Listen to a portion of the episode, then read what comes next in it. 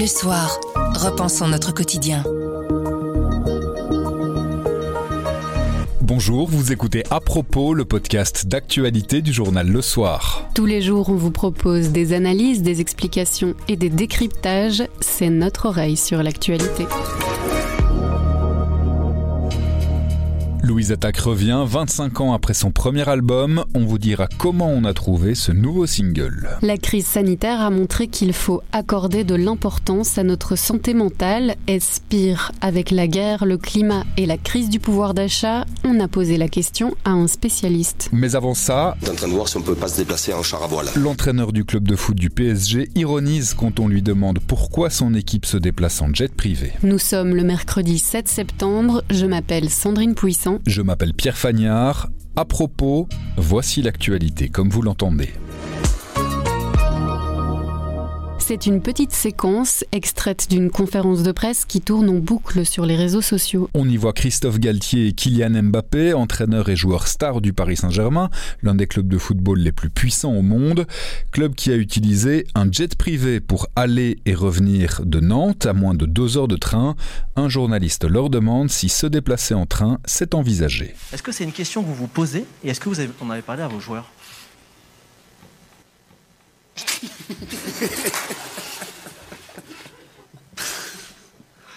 Excusez-moi.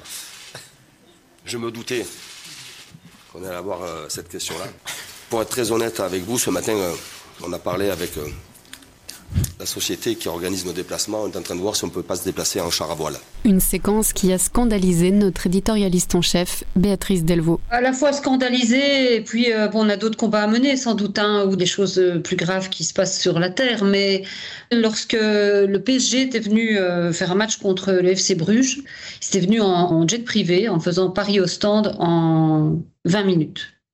Et déjà là, on avait trouvé ça euh, hors sol, en fait. Et ici, euh, on a un club euh, qui fait Nantes-Paris, Paris-Nantes en avion. Et en fait, c'est pas tellement le fait qu'il utilise le jet privé qui est scandaleux dans la minute, ça l'est en soi. Mais ce qui est plus incroyable, c'est la réponse, en fait. C'est cette espèce de, morgue, de, de déclaration, de, de bras d'honneur, en fait, fait sur cette estrade face à la presse d'un entraîneur qui doit, quelque part, coacher les joueurs et qui est un homme qui leur donne l'exemple. En fait, c'est quand même l'homme qui, qui, donne le ton, euh, qui leur définit les valeurs, euh, qui cadre pas seulement le jeu, mais aussi toute une philosophie euh, de club et du joueur vedette, donc qui est une vedette pour nombre, nombre de gens. Et donc que ces deux personnes qui sont un haut placées dans la hiérarchie, qui sont extrêmement bien payées, je dirais même surpayées, se permettent euh, de balayer d'un revers de la main tout ce que le gouvernement est en train d'essayer de mettre en place pour réduire les factures d'énergie et tout ce que les gens sont en train de faire aussi, parce que leurs supporters, c'est aussi euh, des petits commerçants, des gens dans les quartiers populaires euh, qui découvrent leurs factures d'électricité et de gaz. Et donc que ces deux-là disent finalement, mais on s'en fout en fait de tout ça avec quoi vous nous embêtez? Comme j'ai écrit, c'est un concentré de, déni et de mépris euh, qui est quand même assez hallucinant. On a compris que la SNCF qui les a interpellés, hein, c'est un tweet du patron de, TGV qui leur a dit mais nous on vous arrange le, voyage quand vous voulez, on vous a proposé ça à plusieurs reprises. Bah, le PSG dit ah bah nous on essaye de trouver des créneaux mais c'est pas possible. La SNCF ne trouve pas de solution parce que les horaires des trains ne sont pas assez tardifs et en plus toutes les gares ne sont pas desservies de la même façon en fonction du championnat. Ça veut dire que ce n'est pas possible. Ça veut dire que la réponse n'aurait pas pu être nous sommes en négociation et nous sommes en train de trouver une solution. La valeur d'exemple, eh bien, elle est venue de Liverpool, qui lui a fait un match en août dernier contre Fulham à Londres et est venu en train. C'est une équipe de Séville qui a utilisé la SNCF espagnole, qui vient de renouveler son contrat pour faire tous ses déplacements en un an. Alors, ou bien le train euh, britannique et espagnol est beaucoup mieux organisé, beaucoup plus branché sur le futur que le français, ou bien les dirigeants du foot français et du rail français sont particulièrement idiots. Plutôt que dire va des rétros euh, char à voile, la solution, elle est euh, peut-être dans l'électrochoc que ça peut procurer. Une telle bêtise, une telle morgue à grande échelle, tout le monde va s'en emparer. Ben, plutôt que de faire des tweets vengeurs, imposons trois choses. Faisons en sorte que le foot français et les clubs de foot, de façon générale, établissent leur bilan énergétique, prennent des leçons et fassent comme tout le monde une espèce de plan sobriété pour les semaines et les mois et les années à venir. Deux, taxons les jets privés. Et trois, organisons le chemin de fer pour répondre aux défis nouveaux. C'est juste qu'il faut adapter l'offre.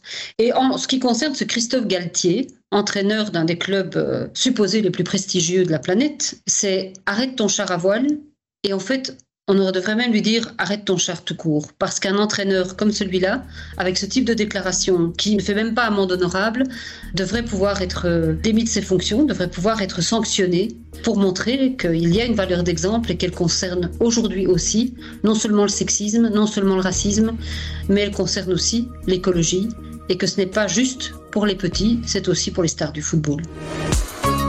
Grand angle.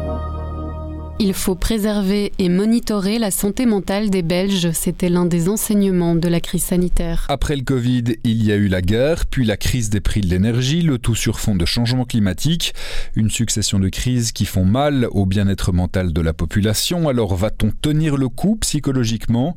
On a posé la question à Olivier Luminet, professeur de psychologie de la santé à l'UC Louvain. Olivier Luminet, bonjour. Bonjour. Professeur de psychologie de la santé à l'UC Louvain, vous aviez déjà, au moment de la crise sanitaire, euh, alerté sur l'état mental de la population, sur son bien-être. Depuis la crise sanitaire, l'actualité nous a donné une guerre, des événements traumatisants au point de vue climatique, une crise des prix d'énergie. Ça veut dire que les Belges, mentalement, vont encore plus mal aujourd'hui qu'il y a deux ans? Alors ils sont euh, en tout cas euh, sujets à beaucoup d'événements qui arrivent les uns après les autres et donc il y a certainement un effet d'accumulation.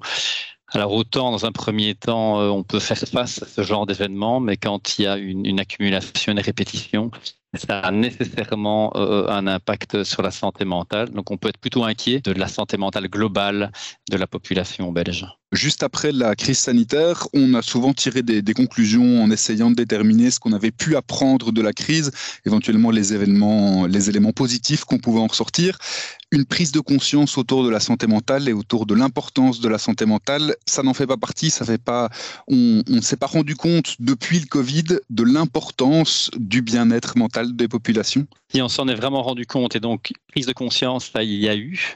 Le problème maintenant, euh, quand on fait un bilan après deux ans et demi, c'est que cette prise de conscience a particulièrement lieu dans des moments de crise, quand il y a tout d'un coup un événement euh, majeur, un suicide qui est particulièrement médiatisé, l'état des jeunes à un moment donné euh, en 2021 qui est catastrophique, et tout d'un coup, il y a une prise de conscience et des actions qui sont réalisées mais il n'y a jamais quelque chose qui est réalisé vraiment sur le long terme. C'est bien ça qui nous pose problème, c'est le manque de perspective sur le long terme et pas des réactions one-shot dans l'urgence.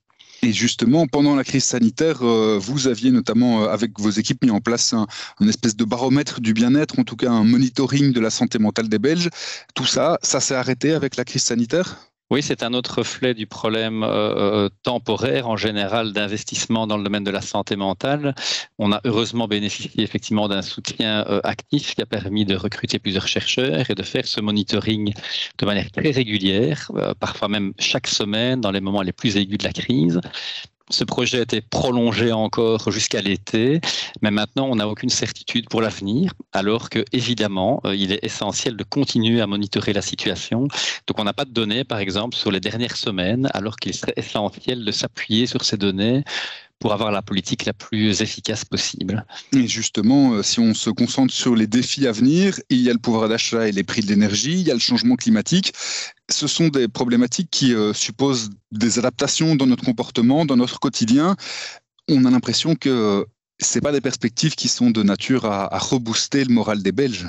Alors effectivement, ça peut paraître assez rébarbatif, mais il faut se rendre compte aussi qu'il euh, est tout à fait possible de changer certains comportements sans nécessairement se sacrifier. Je pense que trop souvent, il y a l'idée, euh, ces changements de comportement, ça va coûter trop cher, trop cher en termes d'efforts que ça nécessite, hein, pas seulement pour le portefeuille, mais vraiment les efforts qui sont nécessaires. Et donc les gens se disent à ce moment-là, à quoi bon? À certains moments aussi, il y a des aspects un peu culpabilisants qui sont euh, parce que euh, tu manges beaucoup de viande, tu es en train de tuer la planète et ça, évidemment, ça va aussi avoir des effets euh, très négatifs.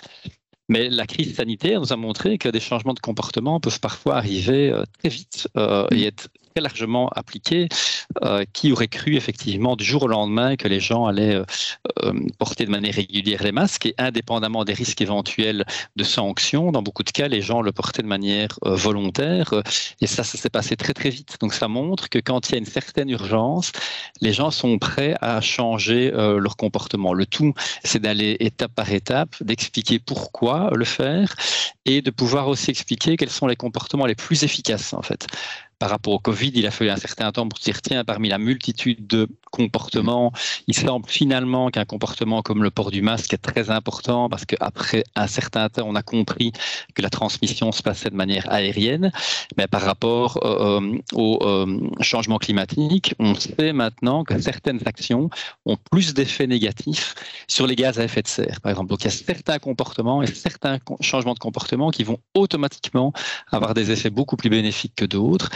Et simplement déjà informer la population serait une première étape euh, en vue de ces changements de comportement. On a parfois l'impression que, vu l'accumulation des choses difficiles à vivre, la succession des crises, notre capital ressources mentales s'épuise petit à petit. Qu'est-ce qu'on peut faire pour euh, à la fois rebooster notre mental et euh, renforcer nos bases? C'est particulièrement important d'avoir des moments où on peut vraiment recharger son énergie, pouvoir penser à autre chose, faire autre chose. Les périodes de pause sont vraiment essentielles. Beaucoup de gens sont dans des situations de stress intense et se disent à certains moments, je vais par exemple profiter de mes congés pour rattraper tout le retard. C'est une très mauvaise idée. En fait, à certains moments, il faut vraiment avoir une coupure complète et pouvoir pleinement s'investir dans d'autres activités, laisser de côté les préoccupations ne pas dire qu'elles ne sont plus là, mais on peut les mettre de côté euh, à certains moments. Donc ces moments de respiration sont vraiment euh, très importants. Ils peuvent être faits de manière individuelle, mais il y a une responsabilité collective aussi à l'école, dans l'entreprise aussi, de laisser ces moments-là aussi euh, aux étudiants et aux, travailleurs pour souffler. il y aurait une tendance à dire non, rattrapons le retard scolaire, rattrapons le manque de productivité, mais il faut faire très attention à ces messages parce qu'à un moment donné, ça peut conduire vraiment à une démotivation complète et à un épuisement euh, de la population. Dernière petite chose, vous euh, parlez aussi de l'importance de l'exemple, de l'importance de l'effet de groupe. Quand on voit dans l'actualité récente euh, l'entraîneur et un joueur phare du Paris Saint-Germain qui rigole à une question posée sur les modes de déplacement des sportifs professionnels et pourquoi est-ce qu'ils ne prendraient pas le train plutôt que l'avion, c'est un exemple supplémentaire de l'exemplarité que l'on pourrait attendre de la part euh, des célébrités, des sportifs professionnels? Les effets de normes sont euh, très puissants et donc là, dans ce qui s'est passé hier, on voit en fait une norme qui semble être super répandue parmi les footballeurs professionnels qui ne peuvent même pas imaginer euh, ne pas prendre l'avion. L'impact que ça a eu montre qu'ils se heurtent vraiment à une autre norme qui est en train d'évoluer et que donc leur norme n'est plus la norme sans doute de la majorité de la population qui est choquée par ce genre de comportement et qui euh, de manière évidente, pense que dans des distances aussi courtes, il faut prendre euh, le train, par exemple. Et donc, ces effets de normes euh, sont extrêmement importants et, les choses commencent à changer. pour vous donner un exemple tout à fait concret, j'étais à un colloque en Slovaquie il y a quelques semaines. On a fait un petit sondage au début du colloque. Un quart des participants étaient venus en train, en fait. C'était vraiment quelque chose de nouveau. Je n'avais jamais vu une telle quantité de personnes qui avaient pris le train pour venir. Et là, vous voyez un effet de norme parce que tout d'un coup, un quart, c'est beaucoup. Et ça fait d'autant plus réfléchir les autres, ils se disent ben, l'année prochaine, je vais sérieusement réfléchir à venir en train aussi. Merci beaucoup, Olivier Luminet. Avec plaisir. Bouche à oreille.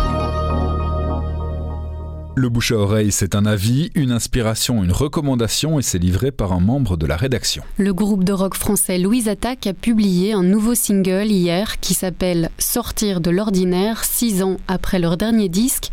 Julie Lyon du service culture a pu l'écouter. On lui a demandé si on retrouvait dans ce nouveau titre les ingrédients du succès de Louise Attaque.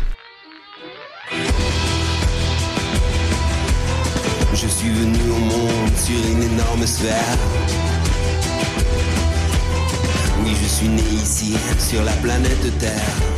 Euh, veux pas casser vos illusions. Vous allez pas euh, bondir, euh, sauter et devenir dingue comme sur Je t'emmène au vent. Mais oui, quand même, globalement, on retrouve notre bon vieux Louise Attaque qu'on avait perdu de vue depuis 2016, donc ça a commencé à, dater. On retrouve le, noyau dur du groupe, le violoniste, le bassiste, le chanteur Gaëtan Roussel, évidemment. C'est toujours aussi énergique, c'est toujours aussi musical aussi. Vous avez la voix de Gaëtan Roussel qui ne s'est pas améliorée, on va dire. Elle est de plus en plus rocailleuse et on connaît son petit accent avéronnais qui fait toujours plaisir, un peu traînant. On retrouve en fait toutes les, toutes les caractéristiques qui nous ont plu chez Louise Attaque, la voix rocailleuse de Gaëtan Roussel et le violon évidemment. Le violon euh, d'Arnaud Samuel bien sûr, qui est euh, comme des petits éclairs électriques comme ça dans, dans la musique. C'est vraiment euh, musicalement dans le rock français. En tout cas, c'est les premiers qui avaient comme ça euh, invité un violon dans ce genre de, musique hyper dynamique. Et ça avait bien payé à l'époque, puisque ce fameux album, il y a 25 ans, battait tous les records dans l'histoire du, du rock. C'était la cinquième meilleure vente d'albums de tous les temps en France. C'est la meilleure vente dans l'histoire du rock français, en fait. Donc, 25 ans après, on peut dire qu'ils ont cette énergie. Et le secret, c'est peut-être que depuis 25 ans, ils font des petits trucs dans leur coin. Vous vous souvenez, hein, il y avait eu Tarmac. Ils se séparent, mais c'est pas une vraie séparation. Et en fait, régulièrement, la sauce prend, l'envie reprend, et c'est ça visiblement leur, euh, leur secret, le secret de leur succès. Et là, Sun Single, il annonce aussi un nouvel album et une tournée qui va passer par chez nous. Tout à fait. Donc ce single est sorti euh, ce mardi 6 euh, septembre. Il s'appelle Sortir de l'ordinaire et il préfigure un album qui va sortir le 4 novembre. On en connaît déjà le nom, c'est Planétaire. Et ils passeront évidemment chez nous. Ils passeront à Bruxelles à Forêt le 23 mars. Et puis si ça va être vite complet, hein, les, ventes sont déjà ouvertes. Euh, il y a le Zénith de Lille, c'est pas loin, euh, le 28.